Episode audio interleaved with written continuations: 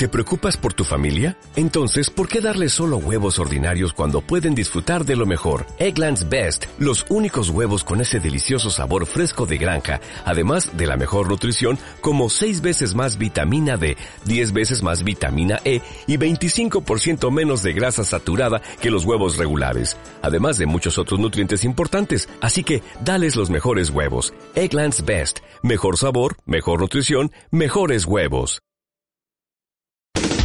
Haciendo Radio MX presenta Más 25 Haciendo Radio, la historia de la radio, en la voz de quienes la hacen posible, anécdotas, recuerdos y una sola voluntad, la de hacer radio.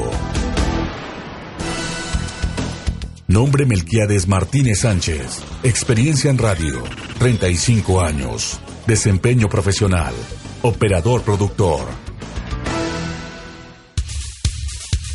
Ay, está, a ver si no estoy como grabando, borrando otra vez. Espero que no, cabrón. ¿Por qué no, cabrón? Por tu bien, güey. Esta voz que escuchan es de otro personaje que yo agradezco mucho en la radio porque me enseñó lo que era una cinta de carrete abierto, lo que era sacar radio de un lugar a otro y meterla a otro y luego tirarla a la basura. Melquiades Hernández Martínez. ¿Dónde- Tienes cara de Hernández. Me estás confundiendo, estás este, pensando en otra persona. Yo no soy No, la, no que, te dije Morales. la que te hizo esa broma. Melquiades Martínez Sánchez. ¿Cómo estás? Muy bien, Omar. ¿Y tú? Bien, bien. La verdad es que muy agradecido de que pueda yo contar con gente que tiene tanta experiencia en la radio, que me deja tanta, tanto conocimiento, tanto aprendizaje, no solamente desde hace 26 años que yo empecé, sino aún de vida hoy. ¿Cómo, cómo, cómo ha sido tu trayectoria en la radio? ¿Cuántos años tienes? Mira, este, en el medio llevo 35 años. Este, me han tocado todas las, todos los cambios, la evolución de la radio, vamos a llamarle así. Desde lo que tú decías hace rato, este, los carretitos de cinta, cartuchos, este, el DAT, luego la computadora y los programas con la computadora. Claro. Y, y, y esto, tú empezaste haciendo radio a los cuántos años? A la vein- tenía 21 años cuando empecé, 21 o 22 años, desde 1983. ¿Cómo era la radio en ese entonces? ¿Cómo la recuerdas? Mira, para mí fue una época muy bonita, ¿no? Pasas de este ser un radioescucha y entras en esto, bueno, pues es para ti maravilloso, ¿no? ¿Cómo descubriste que te gustaba la radio? Mira, no descubrí que me gustara la radio, o sea, a esa edad pues andas buscando trabajo, este, o ya estás trabajando en otro lado. Eh, yo conocía, tuve la fortuna de conocer al profesor mm, este, Ramírez Alonso, que era el secretario del sindicato en ese tiempo, y este me ofrece trabajo, ¿no? Dice, oye, este, ¿no quieres trabajar en la radio? Más 25 Haciendo Radio. Le digo, en la radio. Digo, ¿y qué voy a hacer? Yo no sé nada de radio. Dice, bueno, pues mira, tú nada más dime, ¿quieres o no? No, sí quiero. Entonces, la verdad, me, me llevó a, a la radio, a la estación, era el grupo Radio el grupo más grande de Puebla en ese momento, este, y me dice, ¿sabes qué? Ah, bueno, me presenta con el gerente operativo, Rodolfo Flores Beristain en ese tiempo. Y este, y señor, le traigo este aquí a esta persona, va a ocupar el puesto de fulanito que está pendiente. Entonces, bueno, pues a ver, póngalo a trabajar. Me dice, este, ¿ya te puedes quedar a trabajar? Digo, ah, ya, es en serio. ¿Sí fue en serio? Sí. Dice, no, sí. Este, dice, pero bueno, mm, regresa mañana si quieres, eran las 5 de la tarde. Regresa mañana, tu horario va a ser de 9 de la mañana a 1, 9 y media a 1 y media. Y de 4 a 8. Ah, perfecto. Entonces yo no me la quería, regreso al otro día, me ponen a ahí de este en ese tiempo se llamaba misceláneo, persona de- para hacer limpieza, el, este IBM, Pero todavía se le sigue llamando igual, ¿no? Mm, sí, pero ya casi no hay misceláneos, ya desaparecieron las plazas, ya los tienen como choferes o este, les han creado algún otro puesto. Entonces, este, estuve más o menos como 10 meses este, haciendo eso y este, hubo una oportunidad de este mm, pues aprender a, grabar, ¿no?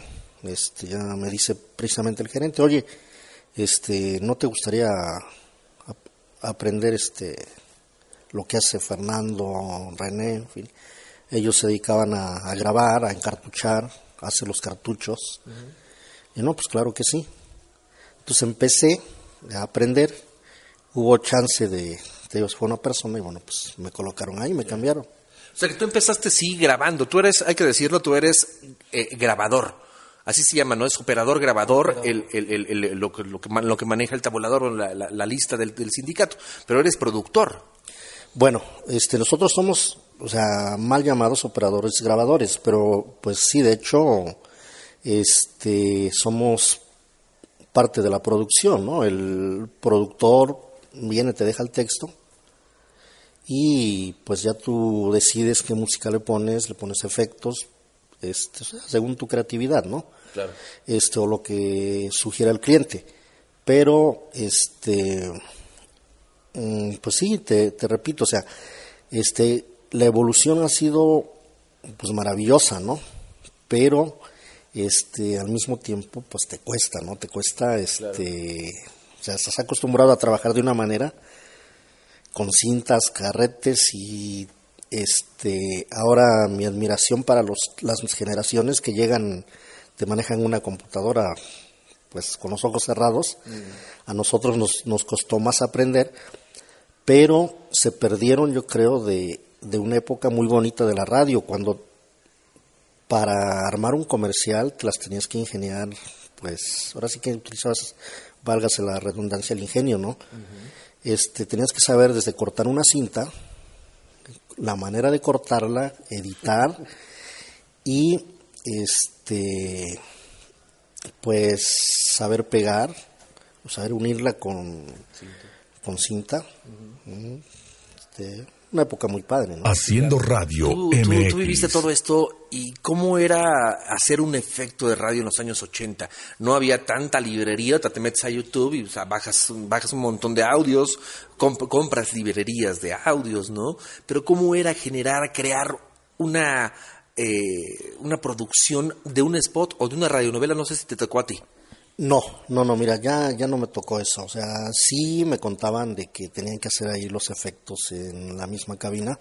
No, a mí ya no me tocó eso, ya me tocó con los discos de efectos, pero sí a lo mejor a tu grabación meterle un delay, ¿no? Este, ¿cómo lo, lo hacíamos? Este, mm, con Alejandro Vázquez Chacón, este, ponías, o sea, grababas en un cartucho el mismo spot y lo soltabas con una mini fracción, sí, mini fracción de segundo. Eh. Este cuando soltabas otra grabación para que ahí se escuchara el delay, ¿no? Y el eco. Y, ajá, el eco. Bueno, el eco, el reverb se lo dabas desde a la hora de grabar. Cuando estabas grabando, este, pues le dabas ahí el, el famoso, famoso reverb, ¿no? Así es. Pero el delay, así se lo, se lo dábamos. Y es que antes todo era monoaural, es decir, en un solo canal, no había estéreo, no había forma de jalar como lo haces en Vegas o en otro programa, de jalar un poco el audio para que se escuche el delay, ¿no? Que ciertamente no es un eco, sino es una eh, transposición de, audio, ¿no? Antes lo hacías, ¿cómo lo hacías? Porque la, la creatividad la tenías y querías oírlo, ¿no te desesperabas de no poder hacerlo? No, claro, te desesperabas y este, pues o sea, te enojabas, te molestabas, ¿no? Y, terminabas botando todo y te salías a, este, pues un rato a distraerte para regresar y empezar otra vez lo mismo, ¿no? Y tiene que quedar. Sí, fíjate, este, Alejandro Vázquez Chacón se lo llevaron en una ocasión al DF y regresó maravillado. Este, y me dice, oye, no manches, dice, lo que tú estás haciendo acá este, allá en México lo hacen, ya ven la gráfica, ahí ven la grabación, ven la voz, ven a dónde van a cortar, qué efectos le van a poner. Uh, no, pues, qué padre, ¿no? Imagínate, para que esa tecnología llegue con nosotros, ¿no? Y bueno, pues ahora la, la, aplicamos nosotros, ¿no? Mira, este, en ese tiempo, este, con Alfonso González, este, él era muy famoso para, para hacer los spots de baile. Los grupos siempre lo preferían a él por lo gritón que era y se le daba para, para grabar ese tipo de spots. Bueno, el Lobo era un poco más este, de otro tipo de, de comerciales, buena, buena voz. Bueno, a lo mejor no tenía tan buena voz, pero sabía utilizarla bien. Este, pero te digo, con Poncho González, en una ocasión este, un empresario le pide un spot este, en 20 segundos, cinco fondos musicales este con venían los Tigres del Norte, los traía Huiscolotla, Tecamachalco, no, no recuerdo exactamente qué, qué municipio era. Entonces, ya te imaginarás, este mete cinco fondos musicales en 20 segundos, lo tienes que hacer al mismo tiempo, ¿no? Ahora grabas la voz en frío, en off, como le llaman los chavos. Este, y pues armas, ¿no? Ya ves dónde, le vas poniendo los cortes, puedes hacer, hacer un pitch, aceleras y no se escucha el corte, ¿no? Entonces lo tenías que hacer todo al, en los 20 segundos a tiempo real y este pues tenías que este ponerte las pilas, sincronizarte tú también para no fallar en, en un fondo musical, ¿no? Vida y pasión. Eran dos tornamesas, tres cartucheras bueno, dos cartucheras, porque hasta eso tenía dos cartucheras, dos tornamesas y este soltabas tu tus tornamesas, le tenías que dar el empujón para que no se escuchara el arranque del disco y este luego sincronizarte con las cartucheras para soltarlas también, sacar un cartucho y meter el otro. Nos tardamos, yo creo, como unos 40 minutos pero, pero lo hicimos. Rápido, ¿no? Para el tiempo y todo lo que les pedían. Mira, la verdad, para lo que era el, el anuncio, este, fue poco tiempo.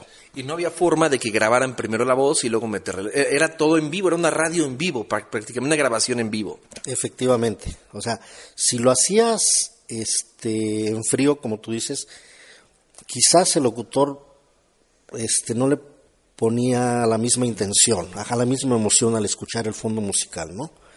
Entonces tenía que ser este todo al, al, mismo tiempo, ¿no? En los 20 segundos. Y cuando terminamos, dice, no manches, felicidades.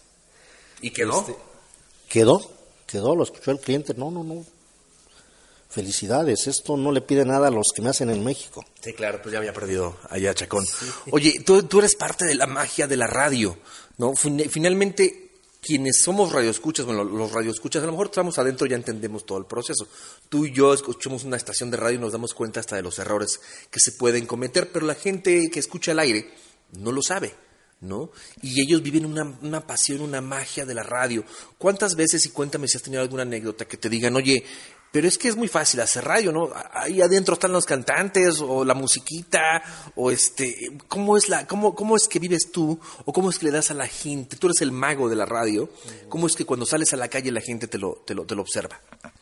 Bueno, mira, este, yo creo que ya ahorita con toda la tecnología, pues ya este hay muchas estaciones que están en internet, ya los chavos pues no tienen que imaginarse, ya pueden ver a una persona este cómo está al aire. Pero sí te voy a contar algo de este alguna anécdota de esos tiempos, ¿no? Este un locutor y una locutora. Este X persona me encuentra en la calle una ocasión. Me dice, "Oye, este, ¿tú trabajas en la radio?" Y yo, "Sí." "Oye, ¿y cómo es fulanito?" Le digo, ¿cómo te lo imaginas? No, pues alto, blanco. lo dejamos así. Qué bueno. Digo, ¿por qué te lo imaginas así? No, por su voz tan agradable y todo, que no sé qué. Digo, no te voy a decir cómo es, síguetelo imaginando y está bien. Oye, también una persona, ¿no? Un caballero. Dice, oye, ¿cómo es esta mujer? Este, tiene una voz muy sensual, muy, muy bonita. ¿Cómo te la imaginas? No, pues igual, ¿no? Güerita, este, un cuerpazo acá. Déjalo así. Más 25 haciendo radio. qué bueno que, que es radio y los compañeros tienen bonita voz y proyectan. Qué bueno que a ti no te oyen. Sí, afortunadamente. Oye, finalmente, Melquiades, cuéntame cómo es que eh, tú le dices a las nuevas generaciones, porque te ha tocado formar a mucha gente, yo me puedo, yo me puedo congratular de haber pasado por tus, por tus conocimientos, por tus conocimientos, por tus brincos de Pero ¿cómo, cómo, ¿cómo es que has visto crecimiento? ¿Cómo has visto la evolución? ¿Cómo ves ahora a las nuevas generaciones en la radio? Mira, este, yo creo que este, se les ha facilitado mucho con la cuestión de este internet, de no sé, este, pues la computadora vino a, a simplificar esto, ¿no? Lo que antes batallabas para, o sea, tenías que aprender muchas cosas, volvemos a lo anterior de cortar cintas y todo, ahora ya no. Ahora, este, un chavito que venga un día, con eso aprende a hacer lo que tú haces, ¿no? O sea, este, la tecnología ha venido a simplificar el trabajo de, de la radio, ¿no? Ahora, en cuestión de preparación, pues es eso, ¿no? Que, que estudien y si de verdad les gusta esto, pues que se dediquen seriamente, ¿no? O sea, que no lo agarren como un juego. Me voy a divertir. O sea, está bien divertirse, ¿no? Pero que sean responsables. Claro. Porque nos divertimos haciendo radio. O sea, yo no, yo la verdad es que no recuerdo a muchos problemas, mucho trabajo, eh, enojos, pleitos, correteadas, en fin, pero realmente te diviertes, ¿no? No, claro, sí, pues es, es la idea, ¿no? O sea, que tu trabajo no lo hagas tedioso, ¿no? Que, que lo hagas a, a gusto, ¿no? Que estés contento con, con lo que haces, ¿no? Y pues te decía, ¿no? Con toda la tecnología que hay ahora, pues ya no se dificulta nada, ¿no? Claro. Este, tú va, puedes bajar lo que necesites y, y arreglas las cosas, ¿no?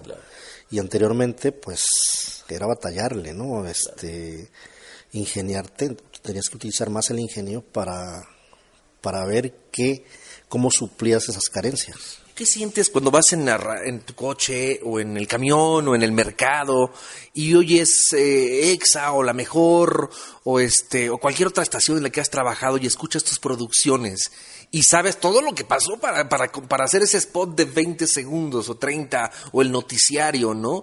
¿Qué es lo que sientes? Mira, te digo algo, sinceramente, casi no escucho radio ya. Este, ¿Por qué? Es que la- luego te saturas y ya dices, no, vamos a volar, quiero descansar de, de audios y todo, ¿no? Bueno, a veces te toca en el mercado, estás desayunando el domingo y... No, claro.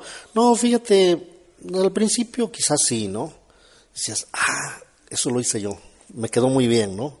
Este, pero Pero volteas a ver a la gente y nadie... sí, no, para la gente pues es normal, ¿no? O sea, escuchan un spot, hay poca gente que realmente este se pone le pone atención a un spot y dice, "Oh, qué creatividad tiene ese spot, ¿no? La mayoría lo escucha con cualquier cosa, ¿no? Claro. Y pues así también aprendes a hacer tú, ¿no? Ya lo escuchas normal. Claro. Este, la satisfacción es acá, cuando tú terminas tu trabajo, este, terminas de hacer un anuncio, terminas de hacer un opening de, por ejemplo, nosotros acá cuando, este, en los eventos de aniversario, que ahí sí nos ponen a, nos ponen a desquitar. Chayots. Sí, efectivamente. Sí, porque este por el- la premura del tiempo, ¿no? Tienes que hacer 20, 25 openings en este no sé, 3, 4 días.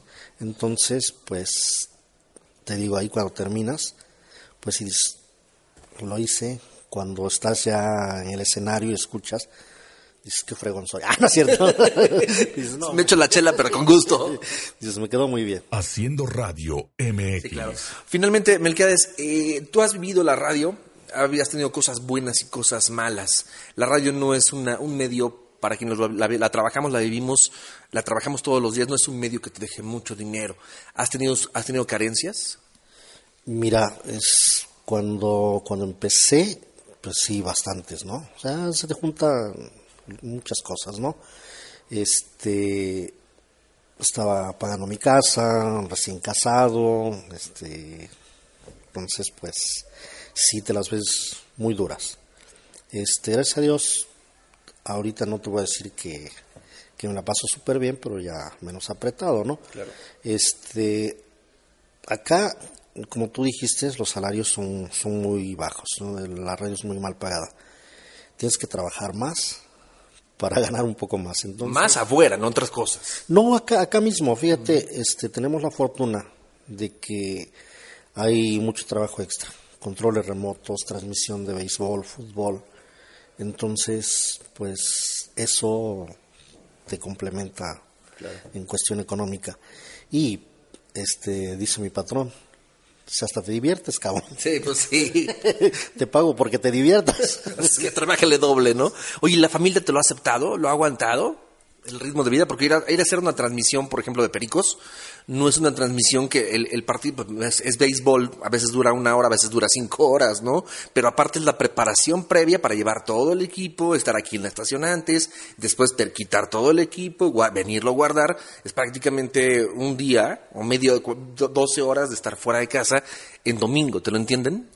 Pues mira, este, se acostumbra uno a todo Tú, pero tu familia. bueno, pues también no les queda de otra. Este. ¿Sí te creían? No, claro, y si no, pues me monitoreaban a ver si era cierto o no, ¿verdad? Claro. No, sí, este. Pues.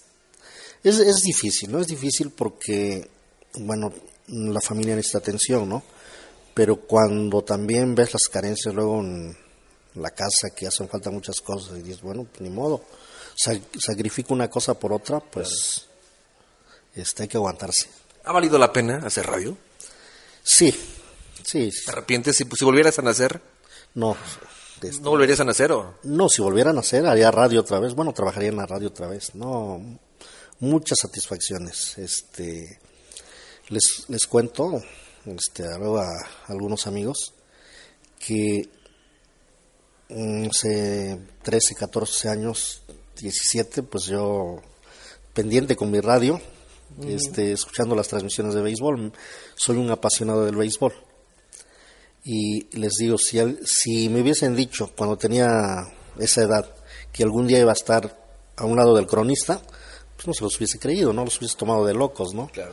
Este, es de las mayores satisfacciones, ¿no? Estar a un lado de la gente que se está narrando un partido, este, conocer artistas, en fin, muy bonito. ¿Cuántos años más tendremos a Melquiades en la radio? Pues los que Dios quiera. O sea, yo no digo, no pongo fecha, los que Dios quiera. ¿Y la empresa? Y la empresa también, bueno, eso este, va de la mano con, soy creyente y si Dios dice hasta acá, a lo mejor salgo y algo sucede, ¿no? Y este igual también la empresa, ¿no? Claro, pues, la decisión, ¿no? Pero espero que me aguanten unos cuatro años más, cinco.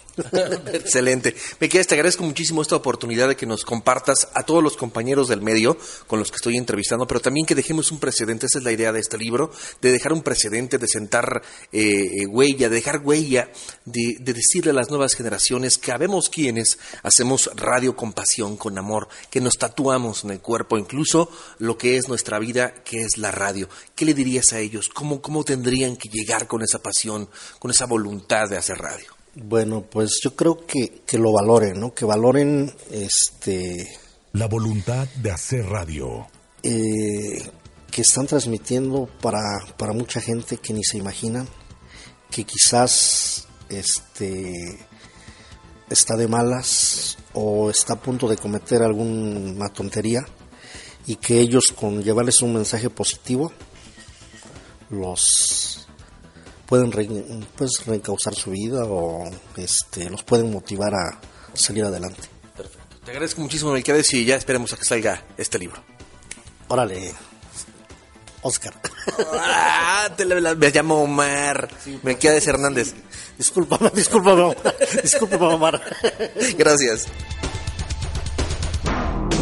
Más 25 Haciendo Radio es una recopilación de historias realizada por Omar Espinosa, una producción de Haciendo Radio MX. Prohibida la reproducción parcial o total.